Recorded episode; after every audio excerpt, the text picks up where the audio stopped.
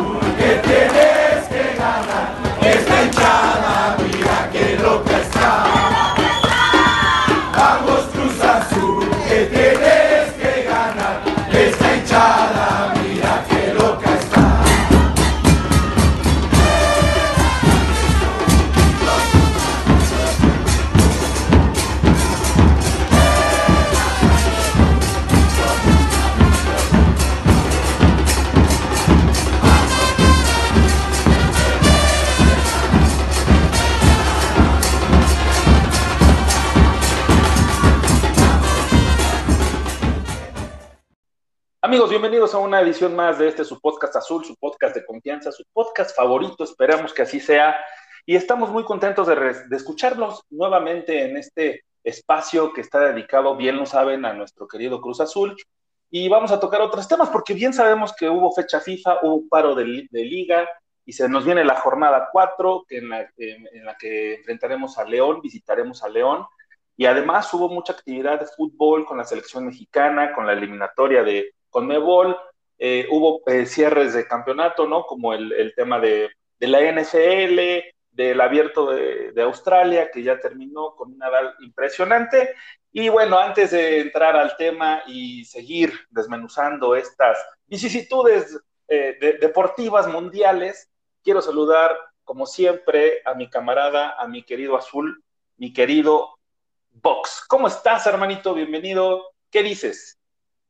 ¿Qué tal, Nick? Pues todos muy felices, ¿no? Esta semana con cómo se cerró el fichaje eh, de, de Romero, de Morales y en general todo el mercado, ¿no? De fichajes que hubo para Cruz Azul. Creo que la afición en general debemos estar muy contentos, ¿no te parece? Me parece fabuloso y qué bueno que tocas el tema. ¿Y te parece si empezamos también a platicar sobre eso? Porque eh, Cruz Azul dejó, ir, dejó ir a 12 jugadores que fueron algunos muy, muy, muy, muy, muy claves en el tema de, de la novena estrella. Y, híjole, es que sí es, es- bien interesante lo que hicieron la, la- la directiva en este momento con, con cómo se gastó, eh, cómo se invirtió y lo que trajeron, ¿no? ¿Te parece si vamos hablando de cada uno de ellos, mi querido Vox, y vamos analizando, por ejemplo, a Cristian Tabó, que la directiva lo consigue por tres años y es una compra definitiva procedente de Puebla? Así es, este, en el papel un, un gran fichaje, ¿no?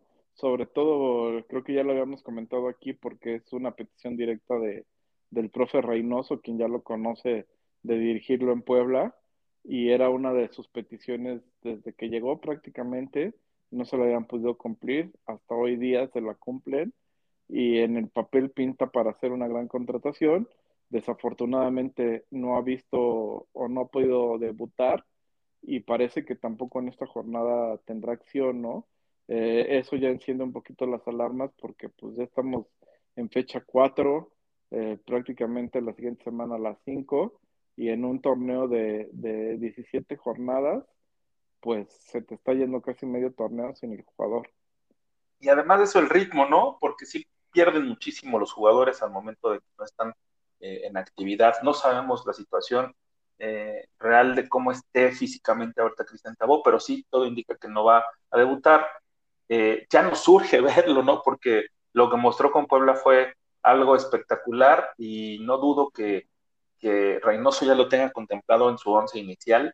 Obviamente que va a ir de, a poco porque viene de, de, estar lesionado el jugador, Tabó, pero me parece maravilloso que esté ya conjuntado, en, en, bueno, que haya firmado por tres años y con un costo de tres millones de dólares, o sea, hasta eso no fue tan caro como en otras ocasiones, y esto lo recalco porque al final vamos a hacer la suma completa, si te, si te parece, eh, del dinero que se gastó eh, la directiva, otros que llegaron también y que fueron, y que han sido muy importantes, y más uno que el otro, me refiero a los dos jugadores provenientes de Chivas, que uno es Uriel Antuna, el, el, brujo le dicen, y Alejandro Mayorga, uno lateral y el otro, bueno, los dos laterales, uno más defensivo y el otro más ofensivo, pero de Antuna se adquirió el 50% de la carta en un intercambio por el 50% de la ficha del Piojo Alvarado. Él sí es el intercambio real, ¿no? Y tiene un contrato por cuatro años. Esperemos que en esos cuatro años nos dé muchas alegrías el querido Antuna. Ya querido Antuna, ¿eh? Yo a mí me caía mal y me sigue cayendo un poco mal, le tiene mi asterisquito ahí. Y el otro es Alejandro Mayorga, que, que, hace, se dice muchas cosas de este lateral eh, zurdo también. Él está a préstamo y únicamente lo vamos a tener con la playera del azul, eh, al menos este, ahorita firme, un año. Sí, creo que a, a, pesar de todo lo que se habló y de que mucha gente, y me incluyo, estábamos en contra de este intercambio, al final sí sale ganando el azul y obviamente sí hay que tomar en cuenta el préstamo de Mayorga en esa ecuación, ¿no? ¿Por qué? Eh, porque al final no te cuesta, o sea, es un préstamo, pero un préstamo prácticamente gratuito, que obviamente no lo hubieras conseguido eh, si hubiera sido solo por Mayorga, ¿no? Te hubieran dicho, ah, sí, ya parece que te lo voy a prestar gratis, ¿no? Entonces sí es parte de la negociación, si bien no es un intercambio directo de dos por uno, pero sí eh, se obtiene un préstamo de forma gratuita gracias a este intercambio Antuna Pío. Entonces, tres refuerzos llevamos al momento y los hasta y se, hace, se suma 3 millones de dólares únicamente de tres jugadores. El otro que también llegó y llegó como a poner orden, este, se vio bastante bien en la jornada 1, en las otras dos como que se empezó a, a difuminar un poquito el, el accionar de, eh, de, este gran jugador centrocampista, es Eric Lira, procedente de Pumas, eh, que Cruz Azul adquiere el 80% de su carta y Pumas se, bueno, se queda con el 20% por si hay una compra futura, por una venta futura a Europa o, o un, una venta importante porque este Lira pinta para ser un referente de la, no nada más de Cruz Azul, sino de, de la selección mexicana por las condiciones que ha mostrado y es... Eh, tiene un contrato de cuatro años y tiene, tuvo un costo de cuatro millones de dólares, o sea, más que, que Tabó. O sea, imagínense de lo que estamos hablando. Sí, obviamente ahí influye mucho la proyección del jugador y la edad, ¿no? Y como tú dices, no solo es que cueste más, sino que adquiere solamente el, el 80%, porque justamente tiene mucha proyección. Y pues a mí es uno de los jugadores que me gusta muchísimo, ¿no? Eh, yo pensaba en su momento que venía pues a quitarle su lugar en la titular a Rafa Vaca, aunque ante la salida de Paul, pues ahorita Vaca ha estado jugando en el cuadro titular, aunque con todas las incorporaciones que vamos a terminar de analizar, vamos a ver cómo se puede acomodar el equipo. Sí, y aparte sí ha, puesto como su estilo, ¿no? En la media cancha celeste, y a pesar de que es un jugador muy joven, eh, se, se, le nota ya la personalidad luego, luego, ¿no? Ya por eso le, le dicen el jefecito, recordando o haciendo alusión a Mascherano, ¿no? Que Mascherano sabemos lo que fue eh, para la selección y para el Barcelona también incluso, y este, esperemos, esperemos que tiene una gran proyección, un gran futuro este chico y que nos dé también muchas alegrías y que lo veamos eh, con muchas sonrisas provocadas por los resultados y los triunfos que nos dé en eh, convistiendo la playera celeste, ¿no? Eh, otro que llegó también con el pie derecho y cayó como una bendición, como como agua bendita para toda la, para toda la comunidad azul, fue Charlie Rodríguez, que si bien eh, nos dolió mucho el tema de Luis Romo, porque ¿cómo? ¿Cómo se va Luis Romo si fue este, un pilar para conseguir la novena estrella? Pues sí, eh, él llega procedente de Monterrey con, en una compra definitiva del 100% en intercambio por Luis Romo, más una pequeña diferencia que fue de 2.3 millones de dólares y con un contrato de cuatro años. Entonces esperemos, hemos visto muchas cosas de Charlie Rodríguez en estas eh, jornadas iniciales de, este torneo, eh, pero se le ven unas condiciones impresionantes y se ve que todavía tiene mucho por crecer. Sí, el jugador de impacto más inmediato, sin lugar a dudas, de todos estos que, que han llegado en esta ventana de fichajes de invierno y que como dices además este, cumple con esa plurifuncionalidad que le gusta a Reynoso, si bien no juega muchas posiciones, es un interior nato, pero sí te puede jugar por las dos bandas y eso al final termina siendo muy importante, ¿no? Reynoso lo ha estado utilizando más como interior izquierdo, prácticamente así ha jugado los tres partidos que se llevan esta temporada, pero en selección sí lo hemos visto de interior derecho. Entonces, creo que ahí tiene un comodín que puede acomodar a la izquierda o a la derecha, y eso te permite también que, que tu alineación este, pueda tener las variantes que, que, tú quieras y que vamos a analizar un poquito más, más adelante. Sí, aparte, lleva dos goles en, un, en tres partidos, me parece que ha sido, cayó muy bien, cayó muy bien en, el, en nuestro equipo. Eh, Charlie Rodríguez, esperemos que siga con ese ritmo y esa marca goleadora, ¿no? Y de los que no hemos visto, mi querido Vox, son los que recién eh, se han adquirido, digámoslo así, que es, uno de ellos es el peruano eh, Luis Abraham, que procede de, Granada, eh, llega a préstamo, pero pagó, uh, se, le pagó al jugador y a su representante por la operación 500 mil dólares, güey. Es una, para las cantidades que se manejan en el fútbol mundial, es una, este, pues cualquier cosita, ¿no? El cambio que trae, no sé, este, Dávila en la bolsa, güey, y llega eh, con un contrato por un año. Entonces, se, hablan muchas cosas de este central peruano, que si bien este, se hacía, se necesitaba mucho, incluso eh, nuestro querido Pablito Aguilar lo mencionó, ya llegó el central y tal parece que es un central de calidad y de mucha calidad. Eh. Sí, totalmente, ¿no? Es, yo creo que de las posiciones que más hacía falta reforzar y sí, creo que se cubre con un perfil muy bueno, un perfil justo muy parecido al de Reynoso, ¿no? Que no olvidamos que intenta ir a jugar a Europa, no se consolida y después viene a Cruz Azul, peruanos ambos, entonces creo que por ahí puede haber un reflejo de lo que fue la carrera de Reynoso en este peruano y esperemos que así sea, se consolide como un gran jugador y por qué no nuestro capitán a futuro, ¿no? Ay, no manches, eso sí estaría fabuloso porque Reynoso marcó toda una época y levantó el trofeo, fue el capitán en ese entonces, era el capitán de aquella, de, aquel, de aquella escuadra que levantó en el 97 ese, eh, el invierno 97 ese trofeo que, que tanto nos duró y que tanto este, lo sobamos, ¿no? Por mucho tiempo hasta que se consiguió la, la novena, la, la ansiada novena, pero ojalá que sí sea, seas un pinche, este, eh, ¿cómo, ¿cómo quedamos que era tu apodo, güey? De Abraham, no, no. No, el tuyo, güey, de cuando ibas, viajabas en el tiempo. el predicabox. el predicabox. Ojalá y que tengas palabra de profeta, cabrón. Y bueno, otro eh, chileno que llega a, al equipo azul es Iván Morales, procedente del Colo Colo, que sabemos que es uno de los equipos más importantes de aquella región de, de, de Sudamérica, eh, con un contrato de cuatro años y un costo de dos millones de dólares. Eh, Iván Morales es un delantero por el cual se pagó 400 mil por el 80%, 400 mil dólares por el 80% de su ficha Colo Colo y 1.6 millones de dólares al jugador y a su agencia. O sea, ahí, ahí siempre se reparte lana, ¿no? Pero finalmente llegó, ahí estaba como que sí, como que no, se caía en la, la transacción, de repente este, ya se daba por un hecho que no llegaba y en dos horas, me parece, publicaron la nota de que ya firmaba con él. Sí, a mí me parece un fichaje por demás interesante, ¿no?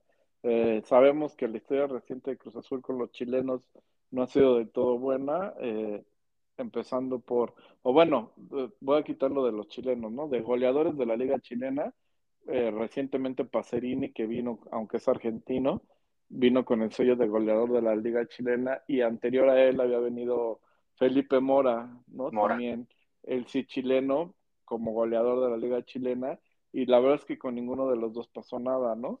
Eh, con este Iván, que además de ser mi tocayo, eh, le tengo mucha fe porque eh, es un jugador muy chavito, ¿no? Que tenía la posibilidad de ir a Europa, creo que la tenía ya en la mano y sin embargo él mismo este, creo que se centra y dice, güey, primero quiero triunfar en un equipo grande de México y eso me va a dar mucha proyección, ¿no?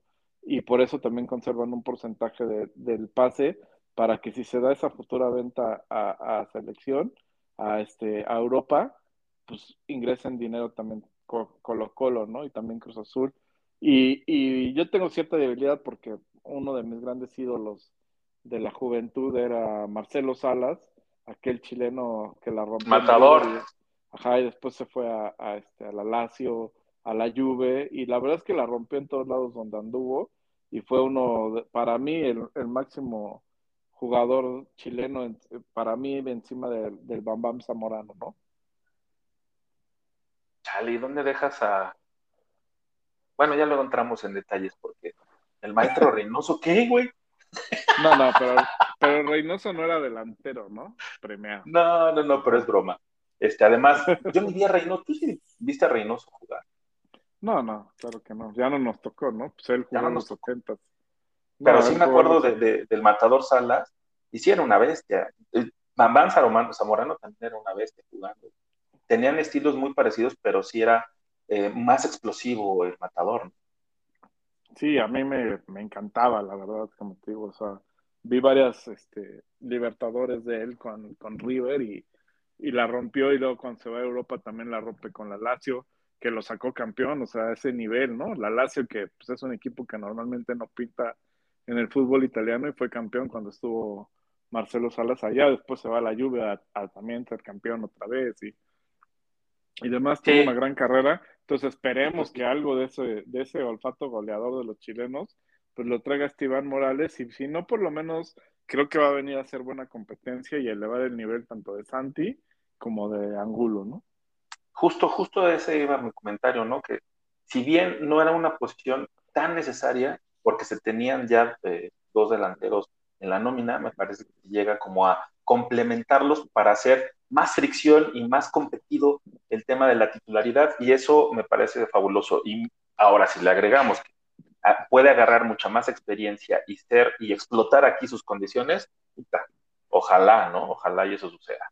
Y el otro es un paraguayo del cual se ha creado demasiada expectativa por las condiciones con las que tiene. Dice que les gusta la fiesta, entonces ha de ser cuate nuestro, ¿no? Cabrón. Entonces, eh, llega sin, equipo, estaba parado el güey, estaba eh, trunca su, su, carrera y llega por, sí, 250 mil dólares, aunque usted no lo crea.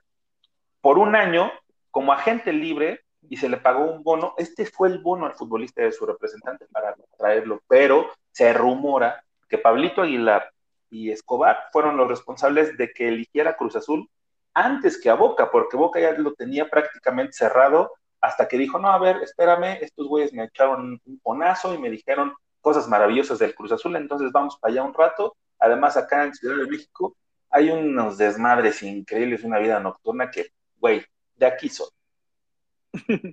Sí, Angelito Romero la verdad es que tiene toda la pinta de, de ser un, un, crack, ¿no?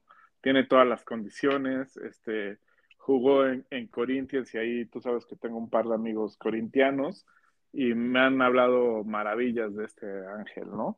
Eh, como bien dices, pues tiene el pequeño pecado, pero pues, los grandes jugadores casi todos lo tienen de gustar de la fiesta, ¿no? Ahí está Romario, ahí está Ronaldinho, etcétera, jugadores que siempre rindieron en la cancha y rindieron en la fiesta fuera de ella. eh, creo que es una apuesta, te lo denota el hecho de que solo le hayan dado con, contrato por un año, pero creo que es una apuesta que puede salir muy bien, ¿eh? que, que, sí puede ser, ahí sí tiene el potencial, ojo, no estoy diciendo que lo vaya a hacer, pero tiene el potencial de ser el reemplazo del cabecita. Y finalmente con estas ocho incorporaciones, con un total de 12.5 millones, no, 12 millones de dólares únicamente se gastó, eso costaba un jugador en la época de Vidal. ¿Te acuerdas? Sí, eso, eso costó este Orbelín, ¿no? Y además tomar en cuenta que, que, los 12 millones no salieron de tu bolsa, porque realmente en este mercado ingresaste 8 de la venta del Cabecita, 6 y de la venta de Paul Fernández 2, ¿no? Entonces realmente tú solo desembolsaste 4, que si lo vemos en números fríos, pues solo fue el pase de, del jefecito, ¿no? Lira. Por eso, por eso se, se, merece un aplauso y el reconocimiento absoluto por callarnos el hocico a todos los pinches habladores sobre esta directiva, ¿no? La verdad es de que lo hicieron muy bien, dejaron ir a muchos jugadores muy importantes que todo mundo decíamos, pero están locos, ¿cómo los pueden dejar ir? Digo, en este momento, esta plantilla con estos nombres suena muy poderosa y me parece que puede dar muchas emociones y muchas alegrías a, la afición, a nosotros, eh, pero sí, finalmente es eso, un proyecto, le bajó la edad muy cabrón a la plantilla, también la directiva, la cual ya estaba bastante crecidita, ¿no? Y, y eso también va a provocar que el equipo juegue más dinámico. ya lo estamos viendo, ¿no? Con Charlie y con Antuna, que arriba son un torbellino y han causado estragos en las defensivas contrarias.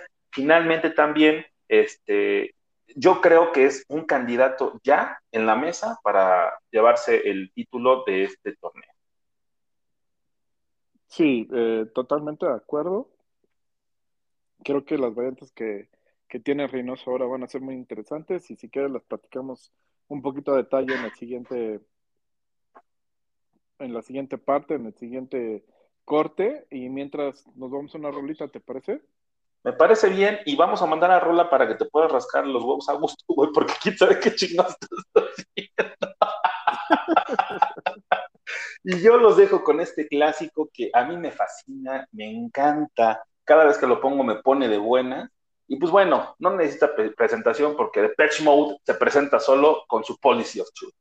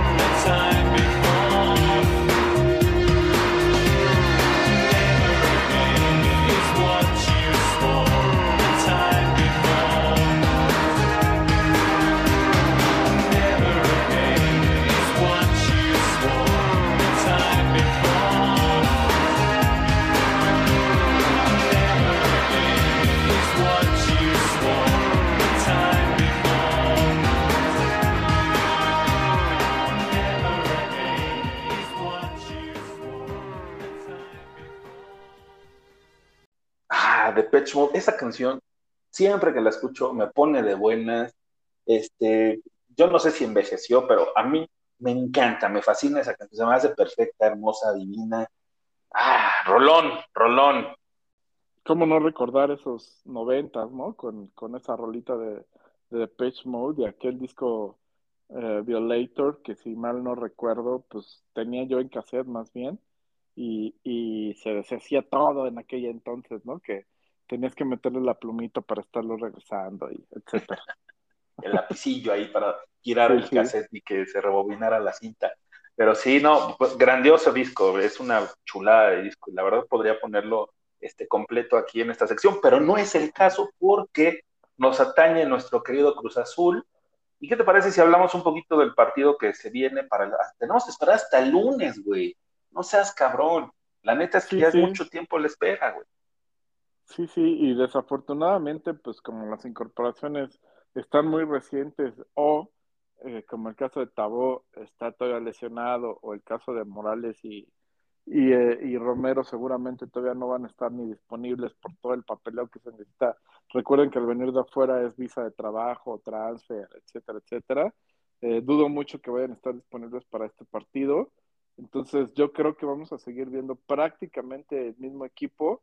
No sé si por ahí ya salta a la banca Abraham, que creo que por el hecho de haber firmado su contrato antes de la fecha FIFA, puede ser que el papeleo ya esté y, pueda saltar a la banca pero creo que tácticamente, que era lo que comentábamos hace un, momento, el equipo va a seguir parado igual, ¿no? Con su 4-3-3, eh, dos centrales, dos laterales, eh, los tres mediocampistas, que yo creo que hasta ahorita va a seguir utilizando los mismos, es decir, Charlie, Lira y Vaca, y arriba seguramente vamos a seguir viendo a Rivero, ante todavía la ausencia de, de Santi por esta eh, roja que recibió, vamos a ver, Angulo y en derecha Antuna, ¿no? Creo que eh, sería lo más normal que se repitiera esta, esta alineación y otra vez, poco a poco, creo que las opciones ahí sí van a mejorar muchísimo cuando ya se incorpore tanto Morales como Romero, ya esté Tabo disponible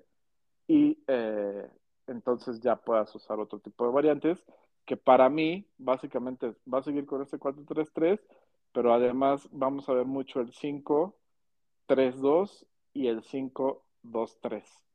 Eh, ¿Por qué? Porque justo Abraham te viene a dar esa, esa posibilidad de jugar con 5 atrás, que ojo, eh, eh, para mí, y, voy a poner un ejemplo, el jugar con 5 defensas no es sinónimo de jugar ratonero, como todos dicen, ¿no?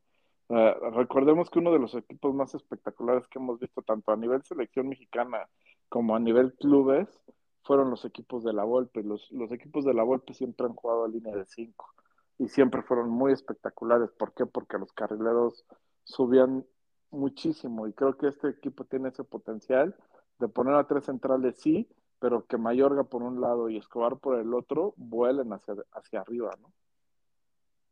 Sí, eso, eso le daba mucha profundidad al ataque de, los equipos de la Volpe, como bien dices, y eran espectaculares, ¿no? Y más si tienes adelante a jugadores tan rápidos como Taboy, como Antuna, y a un chico que te puede dar un ida y vuelta como Charlie Rodríguez, con otro chico adelante que puede ser Iván o puede ser Santi eh, en la delantera, digo, este tipo pinta para ser, este, incluso me atrevo a decirlo aquí, eh, para marcar época, si es que se logra conjuntar de esa manera estos jugadores. ¿no?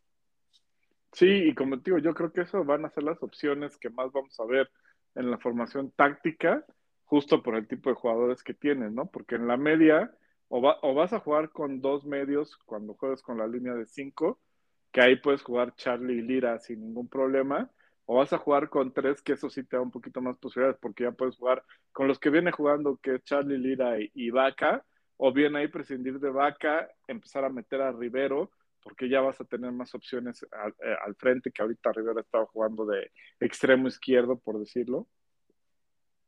O inclusive podrías meter ahí también al escorpión Otero, ¿no? También en, este 5-3-2, Otero lo puedes poner como un enganche ahí arribita de los, de los contenciones que para mí tendrían que ser Charlie Lira, ¿no? Y arriba en las puntas, pues como dice, sobre todo en el 5-3-2, yo creo que las dos puntas tendrán que ser dos jugadores muy rápidos, que pueda ser Antuna y podría ser el mismo Romero o Tabó. Este, ahí podemos ver muchas combinaciones. Y si te vas a, a, al, al, al 5-2-3, pues ahí uno de los centros delanteros seguramente será Morales o, o, o, Santiago. Y en las puntas otra vez tienes a Tabó, tienes a Antuna, tienes a Romero. O sea, tienes mucho cómo, cómo jugar híjole, qué ganas de ver ya el equipo completo, ¿no? Sí, sí, lastimosamente yo creo que este equipo en su mejor versión, pues lo vamos a ver ya cerca del, del final del torneo, ¿no? Y este, pero sí espero que así, así se dé. Y no está mal, sobre todo tomando en cuenta pues, que se han estado sacando resultados y ojalá que se sigan sacando resultados en lo que se cuaja, ¿no? Yo espero que ya el equipo completo, por, o sea, de alguna manera todos disponibles, aunque obviamente no todos titulares, que también eso es algo que debemos de entender, que no es porque, ah, sí, ya están registrados y todos van a ir de titulares. No, no esperen eso nunca. Eh, primero van a entrar de cambio poco a poco y cada uno se va a ir ganando su lugar, eh, pues base a fútbol, ¿no? Si se lo ganan en la cancha, seguramente al siguiente partido ya se convertirán en, en titulares, pero de inicio no creo que sea eh, así como que ya vamos a ver de titulares a, todos. Sí, es complicado. Aparte, tienen que entrar a entender y, entrarle al sistema que el técnico eh, Reynoso en este caso les está imponiendo, tienen que entrar a la dinámica del grupo, tienen que entrar incluso a la, en este caso, eh, a la altura de la Ciudad de México también. Recordemos que al Escorpión Otero le costó un huevo y medio eh, y está ahí, eh, bueno, una temporada completa le costó mucho trabajo la adaptación, entonces esto puede, puede cuajar lento, pero qué bueno que, que puede suceder ya para terminar el torneo, porque se encararía la, liguilla con un equipo ya más trabajado, más embalado y con todos este, pidiendo ser titulares, ¿no? Esa sería la, la opción ideal. Sí, justo como mencionas, el escenario ideal sería ese. Ahorita por lo pronto yo creo que de disponibilidad Esperemos que para el primer partido de Conca Champions, que es el 16 de este mes, ya estén todos en posibilidades de jugar, ¿no? De ver minutos. Y también al ser un partido de Conca Champions y de visitante, creo que hay muchas posibilidades de que veamos ahí sí de titulares a varios, ¿no? Sí, para que vayan a agarrar los ritmos y, este, y más aparte, pues, como se juega a una altura diferente, ahí no tienen ese pretexto. Entonces, eh, podría ser una gran opción. Ese partido nos viene bien, entonces, ¿no? empezar la, la, Conca Champions. Sí, sí, sobre todo esta primera fase, vamos a decirlo, ¿no? Que, en teoría es ante un equipo muy asequible. Ya después, si no me equivoco, eh, por las llaves ya nos toca contra un, un, equipo mexicano. Ahorita no me viene en mente quién es, pero seguramente ya nos, nos toca un duelo un poquito más de más nivel y este pues ya no puedes arriesgar tanto, ¿no? Pero en este primer partido creo que el rival es muy a modo y, este, y se presta para ver los debuts ahí. Yo esperaría casi de, de estas mayoría que no hemos visto hasta hoy, ¿no? O sea, me refiero a desde Tabó hasta Morales, Romero y el mismo Abraham, ¿no? Que otra vez de Abraham no dudaría que contra León si lo viéramos aunque sea algunos minutos, sobre todo si vamos ganando y Reynoso mete la famosa línea de 5. Ahí creo que lo podemos ver. Qué Hasta se me anda de la Cuba nada más pensar de de cómo va a pararse y cómo va este, a jugar este equipo. La verdad es de que Reynoso ahora sí no tiene pretexto para no trabajar y no tener una buena, y me refiero a una, a, una buena este, temporada es llegar a la final Esa es la, la, limitante que él solito se puso, ¿no? Con la organización de la novena. Entonces, la décima eh, huele a décima, güey, la pesta décima, si es que logra completar a estos jugadores que son espectaculares. Ojalá, ojalá y así suceda. Pongo changuitos, cabrón. Sí, ojalá que sí, y ahí tocaste un buen punto, ¿no? ¿Qué sería una buena temporada para ti? O, digo, obviamente todos vamos a estar de acuerdo en que el campeonato pues, sería una estupenda temporada, ¿no? Pero para ti, ¿cuál es el, el, la vara mínima a llegar? No, la final, güey, obviamente, con este equipo, con el eh, andar de, de Reynoso, se le dio todo, todo lo que pidió, ¿no? Se supone. Este, eh, hay jugadores que él precisamente pidió, ¿no? Como el caso de Abraham y de Tabó. Eh, supongo que él también tuvo que ver con las adquisiciones de los otros jugadores restantes. Entonces, le están eh, cumpliendo sus, requerimientos a Reynoso como para que salga de que, ¿sabes qué? En el repechaje nos echan como el, en el torneo anterior, ¿no? No, de acuerdo, para mí sí, pues el repechaje sería un, un, este, un fracaso, pero yo sí veo que tienes también el handicap de eh, pues, no tener un equipo completo desde el inicio del torneo, ¿no? Entonces vas a tener que armar el equipo conforme el paso de las jornadas y eso te puede costar y para mí, por esa sencilla razón, en este torneo yo, para mí la vara sería, uno, entrar en los primeros cuatro, o sea, evitar el, la famosa repesca, eso, eso tendría que suceder, y dos, pues llegar a semifinales, ¿no? Eh, para mí con eso creo que sería una palomita para, para que este proyecto continuara tal cual, ¿no? Si no, sí pondría un poquito de alarmas en, híjole, ¿vamos a seguir con Reynoso o, o no? Ah, pues justo así esperemos que suceda, mi querido carnal. La neta es que este equipo pinta para cosas poderosas. Ojalá, ojalá y que no nada más lleguen a semifinales, que se consiga muy pronto la décima, que es por lo que se está planeando este equipo, tal vez si no en esta, pero sí en la siguiente o en la viene. Pero huele que, muy pronto vamos a festejar otra vez otro título de nuestro maquinón. Y hablando de otros temas, pero también de fútbol, ¿qué te parece si escuchamos a nuestro querido a su lado con este pequeño análisis que hizo sobre eh, la selección. No, bueno, ¿te parece si vamos primero a la Conmebol? Porque finalmente este, se puso reinteresante este desmadre de la Conmebol y el azulado tiene todos los detalles de todo lo acontecido en esta fecha FIFA por allá por el Cono Sur. Así que vamos a escucharlo. Amigos, pues ya estamos aquí con las eliminatorias de Conmebol. Juegos bastante interesantes en esta, en esta fecha FIFA. Y las cosas se han puesto candentes. Eh, los últimos juegos. Perú empató con Ecuador. Argentina vence a Colombia. Bolivia sorpresivamente pierde en casa contra Chile. Eh, eh, Paraguay cae estrepitosamente ante Brasil. Ya no tienen probabilidad alguna de meterse al mundial. Y Uruguay vence en casita 4 por 1 a Venezuela. Así que hasta el momento, bueno, tenemos ya a Brasil y Argentina clasificados.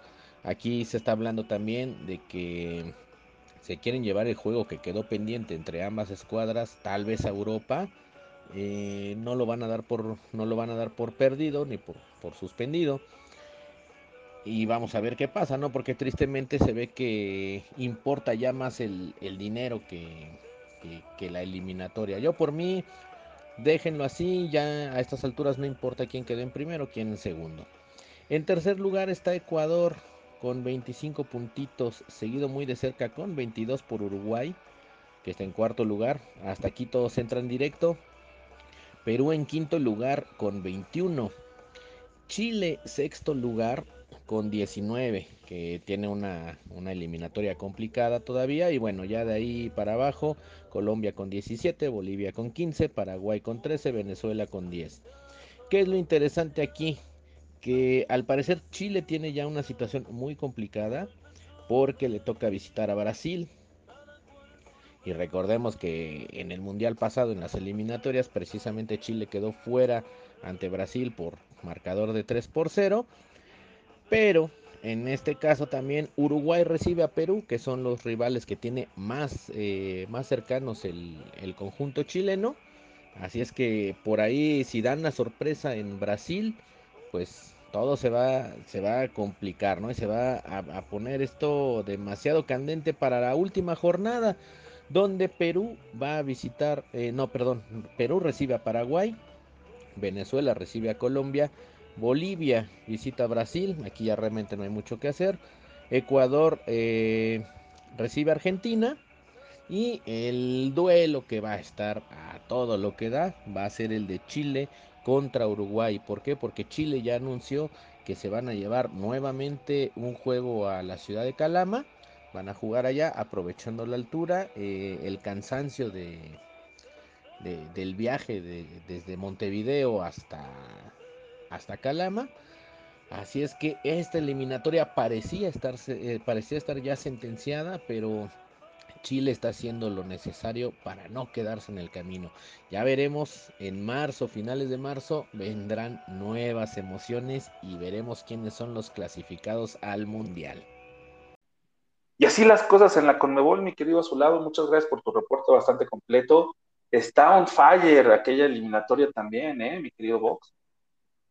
Sí, la verdad que hasta parece un poco el torneo mexicano, ¿no? De, de esos que echan, todos echan la hueva las primeras jornadas y ya cuando se va a acabar y se va a ver quién se va a meter, todos se ponen las pilas, se empiezan a aplicar y se empiezan a ver duelos muy interesantes, ¿no? Como ya lo habías mencionado, ahí eh, Argentina y Brasil ya están seguros, Ecuador prácticamente pie y medio adentro, y entonces quedan pues un lugar directo y un lugar en repechaje para prácticamente eh, Uruguay, Perú, Chile y Colombia ahí que se niega a morir, pero esa es la que veo más complicada que pueda, que pueda llegar a alcanzar alguno de esos lugares.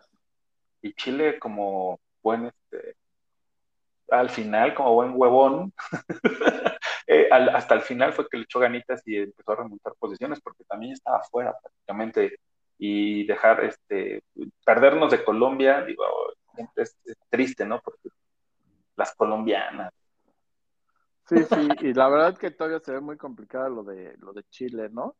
Y este, lo de Colombia aún más. Yo creo que ahí se va a meter en cuarto Uruguay y el que va a ir a repechaje parece pareciera que va a ser Perú. Bueno, y acá no se cuece nada, ¿eh? porque México va en tercer lugar con una eh, queja incesante sobre el Tata Martino, este, un HH perdido, eh, no sé, un montón de temas ahí que a mí me recuerdan mucho a la selección del 98. ¿Te acuerdas cuando todo el mundo de, mentábamos madres porque eh, la Puente no tenía bien claro y siempre perdía, incluso fueron al torneo de Tulum y, este, y perdieron todos los partidos y decían, no, no mames, estos güeyes van a hacer el ridículo, mejor que ni vayan y no sé qué, bla, bla, bla. Ojalá y sea eso, ¿no? Lo que está pasando, pero a mí me parece que México tiene la obligación de aplastar a sus equipos o a, los, a sus contrincantes en el Estadio Azteca y, no pasó así, ¿no? Pues le, vimos unas actuaciones bastante pobres del equipo mexicano con sacando únicamente tres puntos de seis, no, cuatro puntos de seis. Sí, sí, en general es que habíamos dicho justo que de la fecha FIFA tenían que sacar más de seis puntos, creo que lo consiguieron, este, sin embargo, las, los resultados, como tú dices, pues dejaron mucho que decir las, las formas, ¿no? Las formas, vamos a decirlo como es, eh, porque si bien se gana el día de ayer, pues creo que el funcionamiento estuvo muy lejano de lo que espera el público de esta selección. Pero, ¿te parece si para analizar todos estos pormenores escuchamos otra vez a nuestro querido Azulado que nos tiene el reporte completísimo de lo acontecido en esta fecha FIFA y en esta última jornada de las eliminatorias rumbo a, a, a Qatar 2022? Venga, vamos con Alex. Amigos, pues ahora toca el turno de las eliminatorias de CONCACAF. Realmente aquí, bueno, ya no sabemos qué pensar, eh, porque la selección sigue sin convencer. Venció a Panamá con lo justo, por ahí la polémica del penal en los últimos minutos del juego. Habrá sido, no habrá sido, a mi gusto no fue penal, pero bueno, a lo mejor es eh, un poco la compensación de aquel famosísimo no era penal contra Holanda. Y bueno, prácticamente México va a estar sí o sí en el Mundial, así es que no tenemos por qué preocuparnos, pero las posiciones están Canadá con 25 puntos, Estados Unidos y México empatados con 21, mejor diferencia de goles para Estados Unidos. Panamá se queda en cuarto lugar con 17 la derrota de ayer le complica porque Costa Rica tiene 16 puntitos, ya lo tiene a tiro de piedra. Estos dos países, que son el cuarto y el quinto lugar, estarán peleando por el boleto al repechaje. Después siguen mucho más atrás, prácticamente eliminados El Salvador con 9 puntos, Jamaica con 7 y Honduras con 3. En los juegos de ayer, bastante, eh, digamos, predecibles. Costa Rica le ganó 1-0 a Jamaica. Estados Unidos venció 3 0 a Honduras. Se los llevaron a congelar y bueno, eso sirvió. Eh, ojalá y aquí también entiendan que de repente tienen que usar ciertas estrategias para llevar a otros equipos a climas eh, más extremos. El Salvador, que bueno, fue un papelón porque no se querían presentar a jugar, siempre sí rectificaron la decisión, se presentan a jugar y pierden en casa ante Canadá 2 por 0.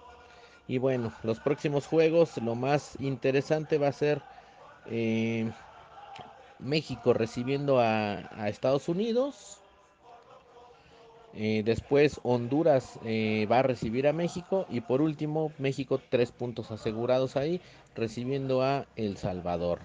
Ya nada más eh, faltará ver en la última fecha Costa Rica recibe a Estados Unidos, Panamá recibe a Canadá, entonces ahí seguramente se va a definir el boleto de, del repechaje y bueno, veremos qué es lo que sucede.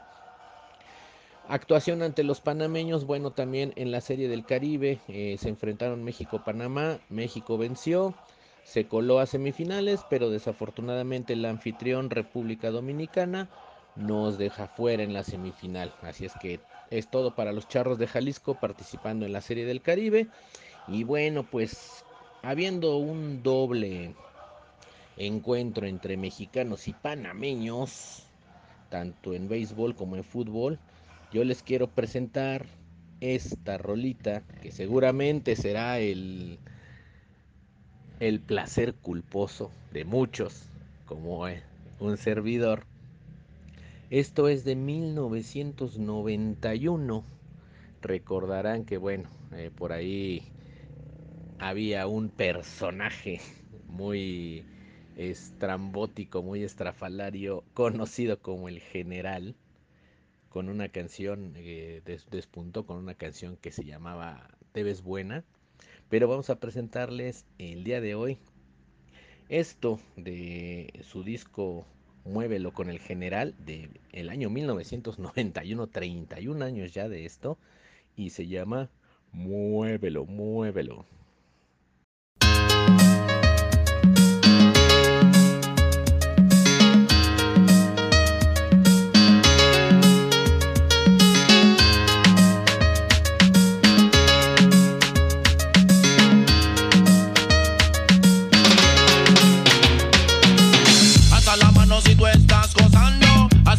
Si tú estás gozando.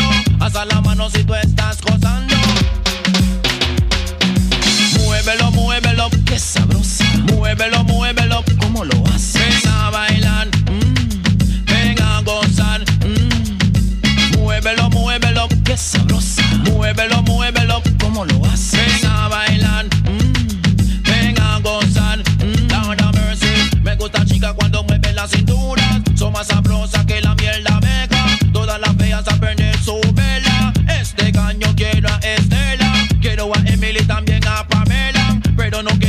chico mariposa. Son muy raros y vienen con su cosa. Hasta la mano si tú estás gozando. Hasta la mano si tú estás gozando. Hasta la mano si tú estás gozando. Muévelo, muévelo, qué sabrosa. Muévelo, muévelo, ¿cómo lo haces?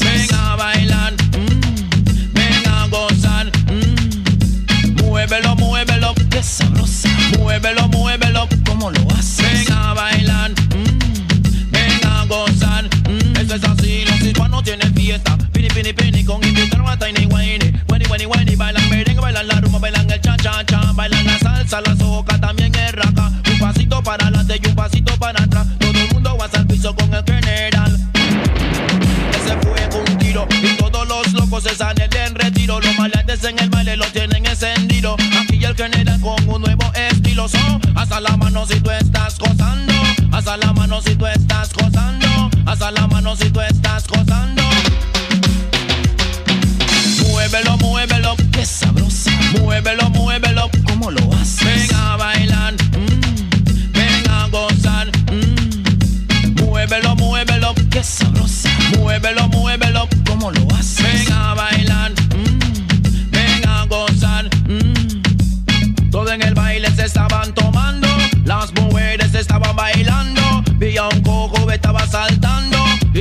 ciego me estaba mirando y un calvo se estaba peinando y un sordo me estaba escuchando y yo le dije, y yo le dije, hacia abajo, hacia abajo, hacia abajo, hacia abajo, para arriba, para arriba, para arriba, para arriba, para un lado, para el otro, enseñale que tú sabes menearlo, para un lado, para el otro, enseñale que tú sabes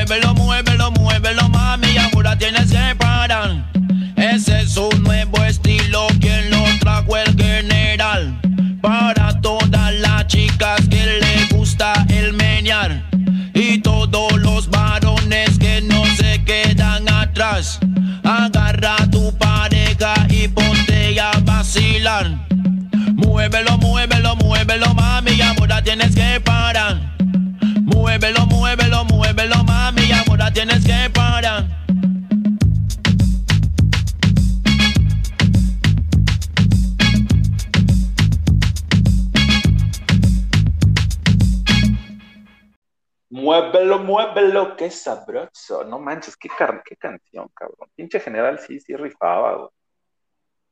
Los antecedentes de- del reggaetón, como lo conocemos ahora, ¿no? Sí, nada más que ahí, este, en la, platicando con el buen a, a su lado, este, híjole, era como muy, muy raro que te daba pena, güey, decir que te gustaba el general.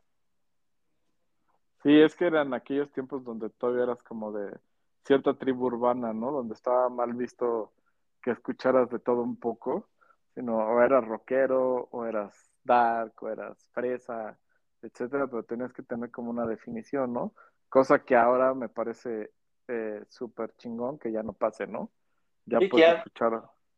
Puedes incluso hasta escuchar a los Right Connick y no hay pedo. Sí, sí, José José, ¿no? Es invaluable en una borrachera.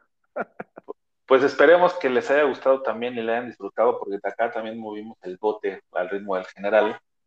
Y bueno, regresando a los temas deportivos, dejando de lado el fútbol, ¿te parece si hablamos un poquito de lo que hizo eh, nuestro querido español favorito, el toro, Rafa Nadal, ante la final contra el ruso Medvedev? Que, si bien yo dije, a mí me daba huevo prefería un Tsitsipas, la final resultó ser todo un show, güey, porque regresó después de haber perdido dos sets abajo, de estar dos sets abajo Nadal, regresó y se impuso, se impuso ante un.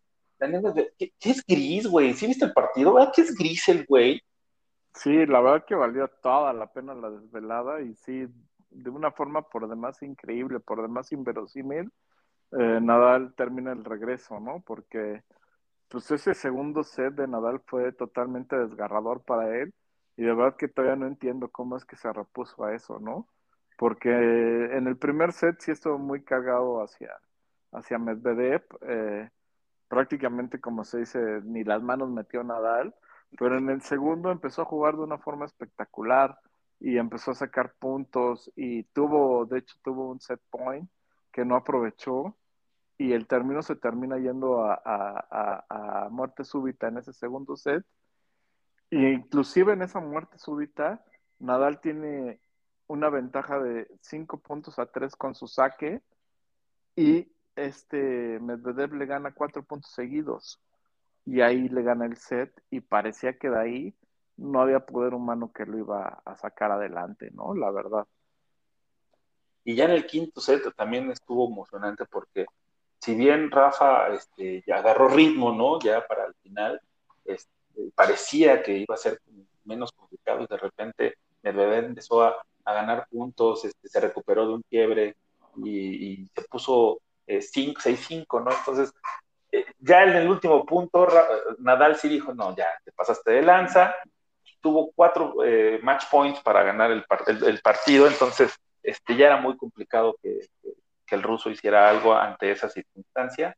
Y llega la, el 21, el título 21 de Grand Slam para Rafa Nadal, que es el primero de la trilogía. Bueno, yo creo que, Federer ya no va a poder conseguir esta, o una hazaña así, por la edad, por las lesiones, por todo el tema de que los chicos da, también te juegan mucho más.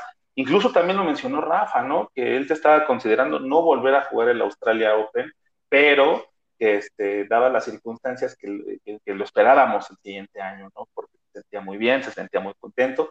Y sí, venir de una lesión y ganar un gran slam como lo ganó Rafa Nadal es totalmente plausible. Sí, faltó Djokovic, sabemos las circunstancias, que es este, totalmente ajenas a, Nadal, ¿no? Este, si se quiere o no vacunar, es un tema muy aparte, personal y respetable lo que quiera hacer de su vida Djokovic, pero las condiciones son esas. Si quieres jugar, te tienes que vacunar. Rafa las aprovecha y aprovechó las ausencias de los tres, bueno, de los dos que podían hacerle sombra y se logra eh, colgar el 21, el, el, título 21 y se convierte ya en una leyenda viviente del tenis. Rafa Nadal, el español, que es un monstruo y que tiene un nivel increíble y que se viene Roland Garros, cabrón. Sí, sí, este, pues pinta para estar impresionante y más que ayer se filtró el, el chisme, noticia, no sé cómo tomarlo, de que ya Djokovic ha decidido vacunarse para poder participar. Ah, sí. Sí, sí, ayer salió en los noticieros que ya Djokovic había tomado la decisión de, de ir por la vacuna, justo para no dejar que, que Rafa tomara este liderato ya solo, ¿no? Porque la verdad, sin sin Djokovic pareciera que el, el título 22 en Roland Garros está muy al alcance de Rafa, ¿no? Y el único que se lo puede pelear como fue el año pasado, pareciera que es Djokovic. Entonces pareciera que ahí vamos a ver un super duelazo, ¿no? Eh, si todo se conjunta como parece, eh, esperemos ver esa final en Roland Garros y que haya tiro para ver si se empatan en 21 o Nadal puede sacar la ventaja de dos. Híjole, qué, qué, buena. Fíjate que no había leído eso, ya lo estoy buscando y sí, aquí dice que puede ser que los 21 eh, triunfos, o mejor dicho, los Grand Slams de Rafa, lo estén orillando a tomar la decisión de vacunarse. Entonces, híjole, qué, qué increíble, ¿no? ¿Cómo, cómo este par? Y viste también el mensaje que le manda este su majestad Federer a, a Rafa diciéndole que fue, ha sido un gusto compartir con él la historia, que le lo, felicita por haberlo conseguido y también le agradece por haber hecho parte, ha sido parte de su, de su historia, porque sin él no podría haber elevado tanto su nivel y, este, y él también este, está feliz de haber contribuido en eso. O sea, es un caballero ese güey, por eso es su majestad, no hay otro, güey. Y aparte, eh, lo que dijeron también en la, la transmisión de la final, que a Rafa nunca lo hemos visto azotar una raqueta a Federer ¿no? Haciendo alusión a, a, Djokovic, que, que, tiene esos arranques y esos este, berrinches muy impulsivos, ¿no? Entonces, este, fue un, eh, un mensaje directo para Djokovic. Que Federer sí lo hacía en, su, en sus inicios. Sí, en el inicio sí. Ajá, muy rápido se le quitó el, el este, pues el, el, ese tipo de berrinchudo y se convirtió en el caballero que hoy, que hoy conocemos, ¿no? Eh, Nadal, como tú dices, pues, siempre se ha desempeñado de la misma manera. Hay por ahí un documental que podemos dejar para la siguiente sección, Stroke of Genius, que todo mundo debe de ver si es amante del tenis. Ah, sí, bueno, no lo pierdas porque ahorita me lo tienes que contar. Y este, y pues bueno, sí se viene un, torneo en arcilla donde domina Nadal y donde tal parece que si Djokovic no se pone las pilas, se va a los 22, como bien dicho. Viene un duelazo, viene un duelazo, cabrón. Me emociono, cabrón, no mames, ya quiero que empiece.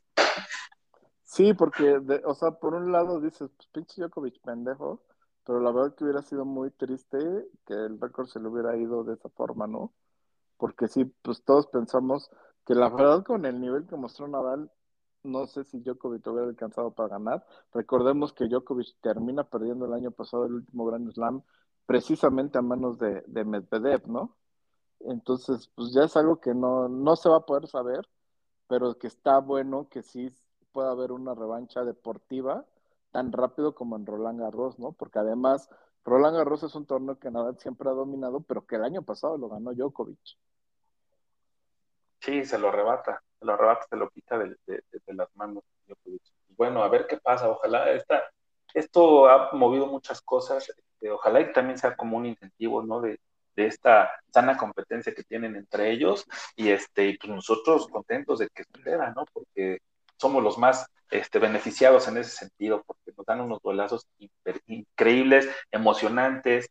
Este, no mames, ya, ya, que, empiece y que llegue el Roland Garros.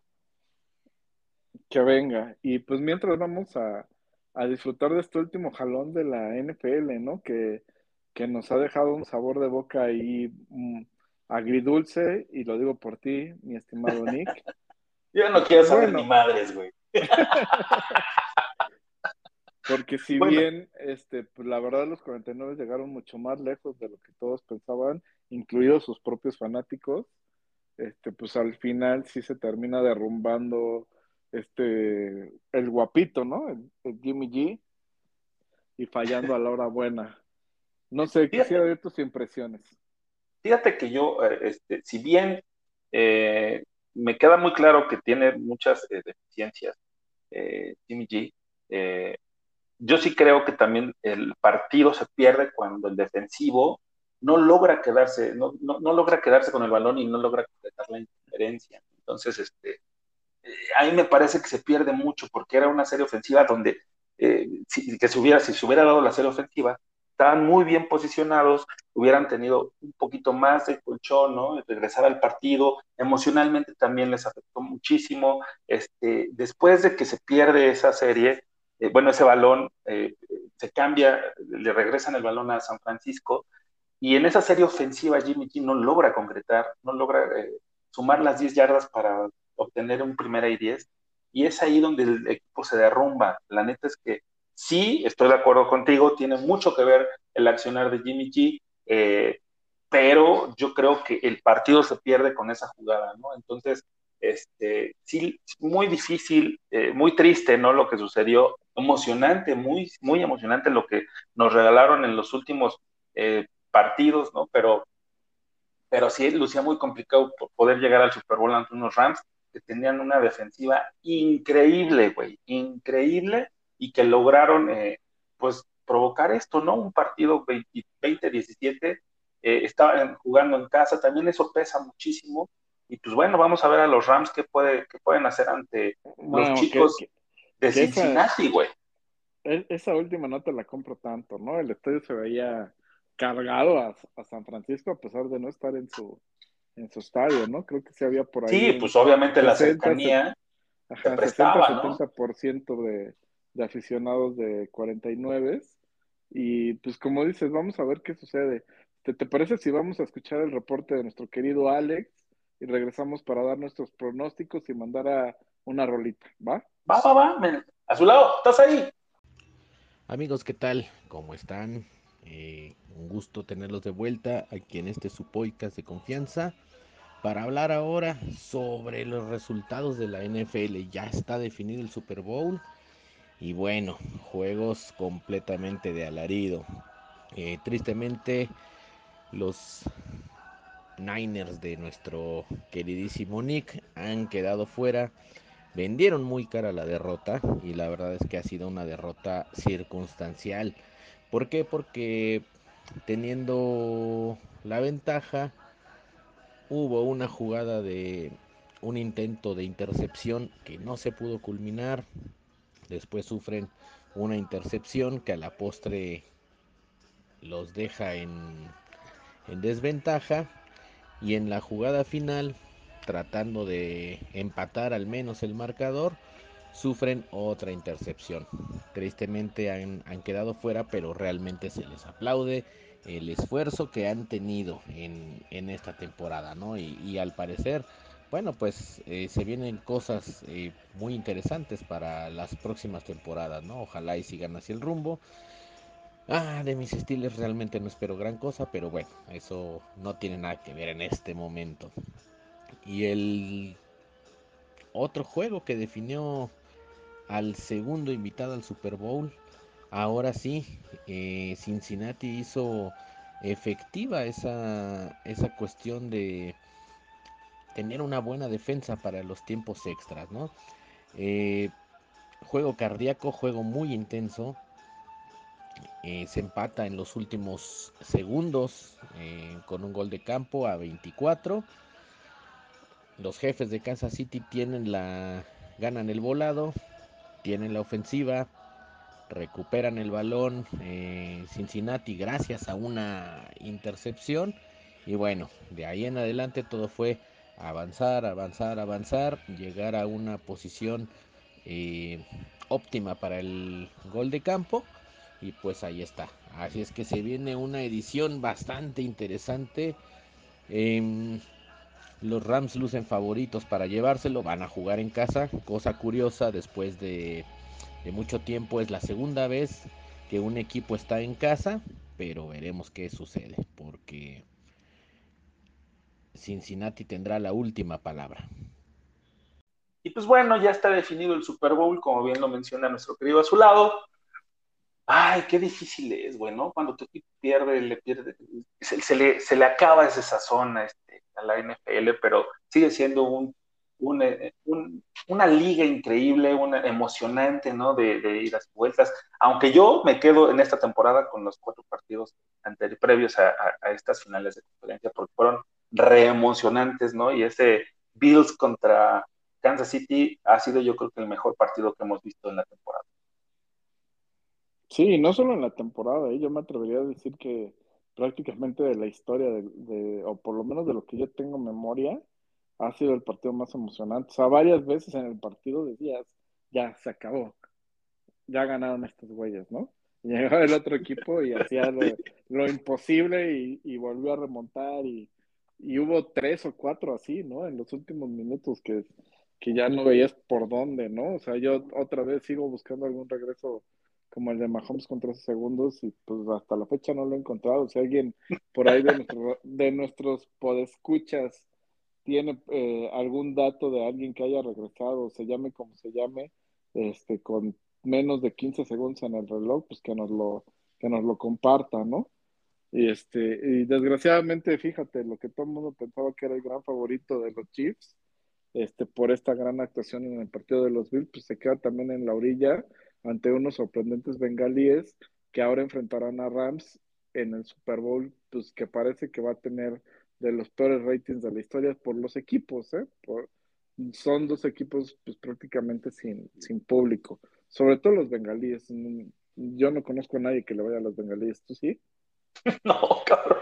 Pues es que finalmente también ha pasado por este, muy malas rachas, ¿no? Sus, mejores épocas fueron los ochentas y ya estamos muy lejos de esas de esos sí, días, sí, pero inclusive, por ejemplo, de Buffalo, que también tuvo mucho tiempo sin tener temporadas, sí conozco por ahí tres o cuatro fanáticos. No digo que haya muchísimos, pero sí conozco ahí un puñadito de fanáticos de los Beats. De Cincinnati te juro que no conozco a nadie, ¿no? A nadie. yo tampoco. De los Rams todavía, igual conozco ahí, ajá, todavía te conozco ahí un puñado de, de fanáticos, pero sí creo que va a estar falto y que pues a Doña Tele sí le va a pegar el que no haya llegado Kansas, que era como el equipo popular de, de ahora, ¿no? Por Mahomes y todo, todo, todo lo que envuelve este, este jugador. Y pues los mismos 49, ¿no? Que son de los equipos de abolengo en la, en la NFL, eso es este, innegable, que tiene una legión de fans tanto en Estados Unidos como inclusive aquí en México, pues que lo sigue a todos lados, ¿no? Sí, la Niners Nation este, es increíble, pero es cierto, los favoritos no llegaron, llegan este, los equipos eh, menos populares, por así decirlo, no sean los menos efectivos, pero a mí me parece que va a ser un duelo bien interesante ver a los, a los Rooks contra los eh, Millennials, ¿no? En este eh, próximo Super Bowl, domingo 13, y este, pues ojalá, ojalá y que para mí que ganen los bengalíes, ese es mi, mi pronóstico, que los bengalíes se lleven, porque sí, están morros, güey. El burro me cayó bien, jugó poca madre, güey. Qué pinches huevos a los 25 años. Plantarte así de ante un Kansas City que estaba eh, de local, güey, este, con el público enardecido, ¿no? Porque allá sí son súper apasionados y, y, cuando dicen este defense, se oye todo el ruido, no los dejan comunicar. Una, una locura lo que debe ser ese estadio, ¿no? Me dan unas ganas increíbles de ir a un juego de, del local de los, de los jefes de Kansas para estar ahí en medio de ese pinche ruido debe ser increíble. Sí, sí, como bien lo dices, una locura. Y pues yo para llevar la contraria, pues voy con Rams, ¿no? Creo que la experiencia se va, se va a terminar imponiendo y Stafford, que para mí es uno de esos corebacks, pues que estaban malgastando su tiempo y que ya lo quisiera yo en mis vaqueros de Dallas, Este, de verdad. O yo en mis 49, güey. Exacto, exacto, ¿no? Creo que, creo que sin lugar a dos, cualquiera de los dos estaría contendiendo al Super Bowl con un coreback del calibre de Stafford, ¿eh? Y, y, y tomando en cuenta que Stafford no es, no es Uf, ¿no? No es Mahomes, no es Burrow, no es Allen, para nada, no estamos diciendo eso. Simplemente estamos hablando de un coreback cumplidor y eso es lo que necesitarían nuestros equipos para dar el siguiente paso. Y hablando, hablando de corebacks, este, Tom Brady dijo adiós, güey, 44 añitos, siete anillos, increíble lo que consiguió, sí, polémica y todo lo que quieras, pero lo que hizo, ahí está. Y a mí no es de mis favoritos, de mis corebacks favoritos, pero me parece que es el más ganador, es histórico, ya es una leyenda el cabrón y se va este súper bien, ¿no? Bien podría haber jugado otra temporada, pero pues, este, creo que ya también le da pesa. Sí, yo creo que hizo bien ya en, en, irse, pero es más, para mí todavía jugó un añito de más, pues hubiera retirado como campeón en Tampa Bay y, y no pasaba nada, ¿no? O sea, no, no es, y ojo, no es que no, no es que ya no tenga fútbol, creo que todavía lo tiene, eh, simplemente pues ya el riesgo de que te pase algo con la edad, ya tienes lana, ya tienes todo, ¿para qué te arriesgas? Y ya tienes los récords, ¿no? Y yo creo que lo que él quería demostrar que era que podía ganar fuera de Nueva Inglaterra, lo hizo el año, el año pasado, entonces ya estaba todo demostrado.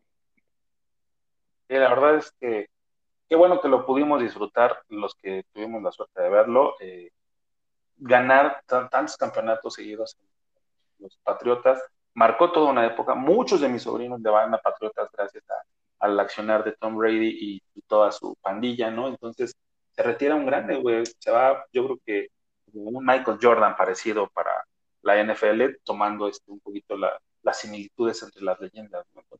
Este, sí, sí, adiós a Tom Brady, qué bueno que se va. Este, no me caía del todo chido tampoco por aquellos eh, rumores de, de balones claro, ya sabes, ¿no? Algo que nunca vamos a poder saber si fue cierto o no, pero pues, así las cosas. Adiós a Tom Brady. ¿Y qué te parece si nos vamos a Rolita, carnal? Échanosla. Claro que sí, nos vamos a ir con este grupo de origen alemán, The Whitest Boy Alive, y esta cancioncita que se llama Burning. ¿Qué te parece? Dale.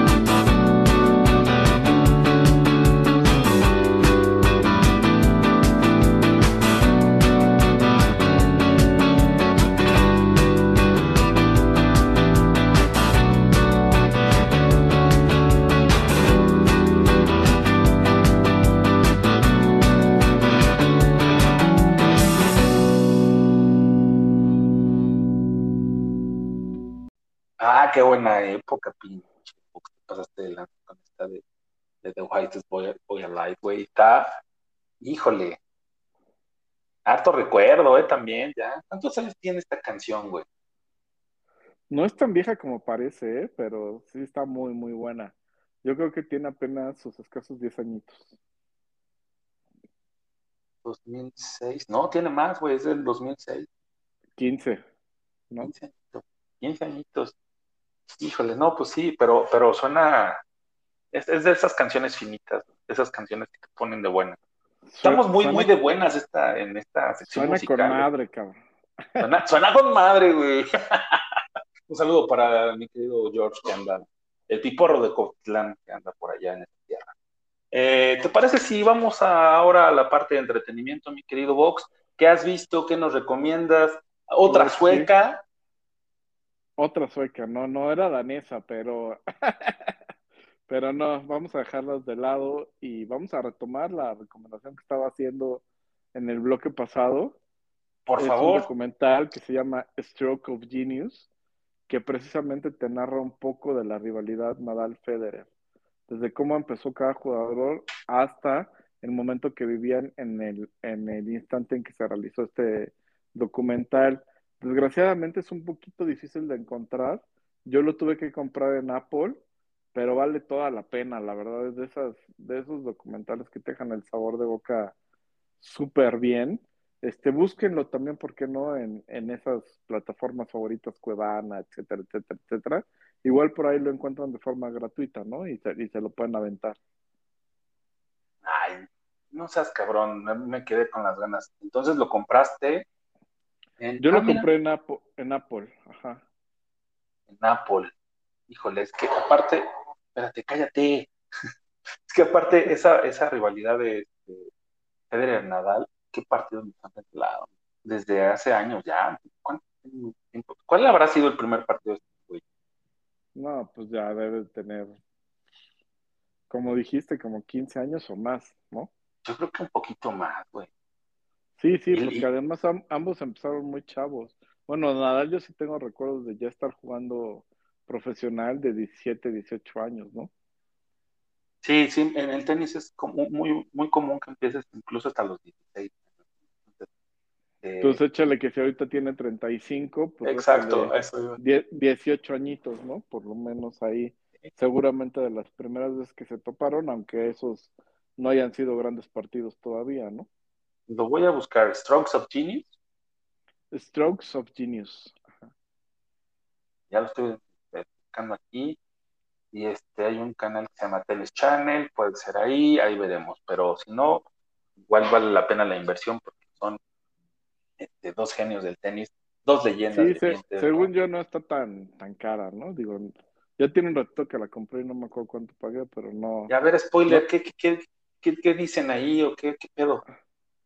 Pues justo te cuentan cómo eh, cada uno ha hecho mejor al otro, ¿no? Que es un poco lo que dijo este Federer ahorita ante este, el triunfo de Nadal, pero ahí te lo cuentan cómo fueron los inicios de cada uno y cómo estos grandes choques, que ahí vienen varios de los grandes choques que tuvieron, hicieron que el otro mejorara su tenis, mejor, se superara más. Este, entonces, justo esos momentos de genialidad salen a raíz de la presión del, del gran enemigo, ¿no? En ese, en ese momento.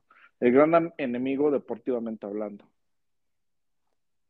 Órale, sí, sí suena padre. Entonces me lo voy a, lo voy a buscar y si no lo voy a pagar así como bien dices. Suena bastante chido.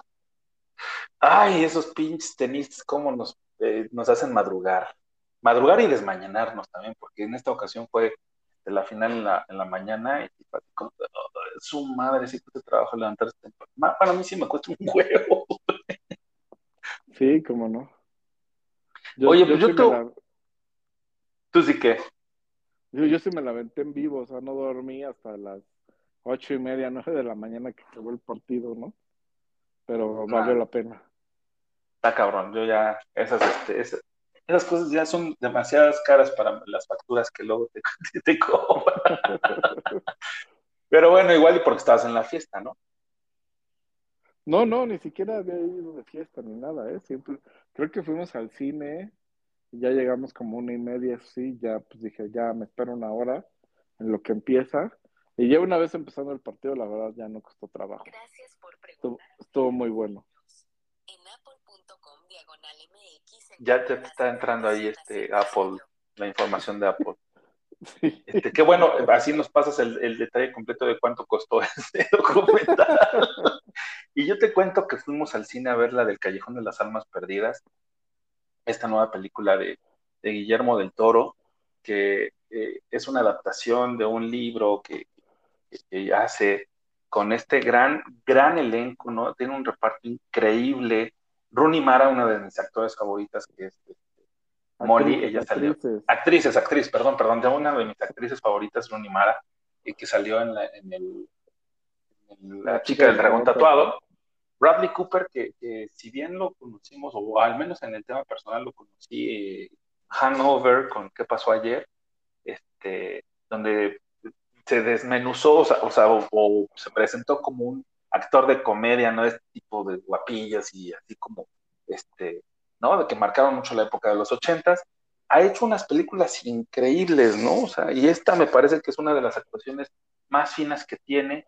También encontramos a Kate Blanchett, esta eh, hermana de Thor, que, que tiene una elegancia, güey, tiene un porte, a mí me encanta también la, la, la Blanchett, cómo, cómo se desarrolla y cómo eh, eh, personifica a sus este, personajes, valga la redundancia, pero este, les pone siempre su toque de, sofisticación, elegante, y más que se desarrolla esta película en, Nueva York en la década de los 40, ¿no? incluso están ahí, hacen muchas referencias a la Primera Guerra, a la Segunda Guerra Mundial, ¿no? Cuando este, Hitler y todo este tema, ahí lo van a encontrar un poquito para que te pongan en contexto la elegancia de, bueno, la ambientación, este, eh, todo vale la pena. Eh, a mí lo que sí no me encantó tanto es que llega un poquito, a mí se me hizo un poquito lenta, a mi mujer le encantó la, la película completa, ¿no? También por ahí vemos a un William Dafoe que, que si bien este, pues ya no puedo recordarlo de otra manera más que como el Duende Verde, este, siempre tiene esa característica de ofrecernos grandes, grandes trabajos. También ahí está Ron Perlman, que trabajó con, con Guillermo del Toro anteriormente con, en esta película de Hellboy. de Hellboy. Y, este, y bueno, la película habla sobre un estafador que, que al principio te muestran este, el previo de lo que ya más adelante te van a contar y se une a un circo, ¿no? Tratando de, de, de huir de algunas situaciones y, y, y entonces aprende ciertas eh, mañas para poder ser un estafador eh, como vidente, ¿no? Pues, les enseña ahí, tiene su maestro que le enseña cómo cómo ser un vidente sin tener habilidades de vidente. Entonces, este, eh, es un mentalista que, que, se, que se relaciona con Ronnie Mara y que se van a triunfar, que dejan el circo y se van a triunfar, y entonces este, hay unos diálogos increíbles, hay unas líneas preciosas, güey, que te quedan, te quedas así como reflexionando de ti, ¿no? Entonces, es una ambientación increíble, Guillermo del Toro no defrauda, lo único que sí te digo, a mí en lo personal se me hizo muy lenta, y no les puedo contar más porque como recién está en la, en cartelera, eh, vale la pena que la vayan a ver, la disfruten y que se sienten a dos nalgas así tal cual. Y que disfruten completito todo, güey, este, la ambientación, el, este, el vestuario, las actuaciones, obviamente, la dirección, güey. Eh, no hay tantos monstruos, pero sí al final eh, te muestra el, el, lado monstruoso de, de, de los, de, de, la humanidad, ¿no? Sí, y este, cómo, cómo puedes volcarte, cómo puede la vida tomar tantas vueltas y, y llevarte a un destino que, que hasta incluso eh, te terminas riendo, ¿no? Entonces, eh, es una gran película, vayan a disfrutarla. No sé si vaya a estar nominada no a los Oscars, pero a mí eh, me gustó, se me hizo un poquito lenta, nada más tengo ese, ese pequeña, esa pequeña queja, pero sí, El Callejón de las Almas Perdidas, búscala. ¿Ya fuiste? ¿Ya, ya la has visto, mi querido? Sí, ¿O la tienes contemplada? No, fue justo la que fuimos a ver el, el sábado, que, que venía antes de, de, ver la final de Nadal, ah. justo la fuimos a ver, y sí, también concuerdo, me gustó, a, a mí lo que me dejó un poquito uh, con mal sabor de boca fue el, el, final, no tanto el ritmo, pero creo que se debe justo a, al, al, tipo de historia, o sea, a, al contexto donde está narrada, que es los años 40, como bien dijiste, y que la maldad de, de, aquel entonces pues era vista de otra manera, ¿no? vamos a decirlo, que los malos de, de aquel entonces, pues no eran tan malos como los de ahora, ¿no? Sí, finalmente pues, la maldad no es maldad así per se, ¿no? Siempre hay contrastes y, y, este, y te vas a topar siempre con alguien más cabrón que tú, así de sencillo, ¿no? Entonces, si, si eres culero, siempre te vas a encontrar a alguien más culero que tú y es el que te va a dar la vuelta por, por ma- o sea, es karma finalmente. Sí, sí, pero justo creo que eso tiene que ver mucho que es una historia que otra, eh, o sea, ese libro fue escrito originalmente en esa época, ¿no? Entonces, eh, esta historia está totalmente basada en un punto de vista de esa, de esa época.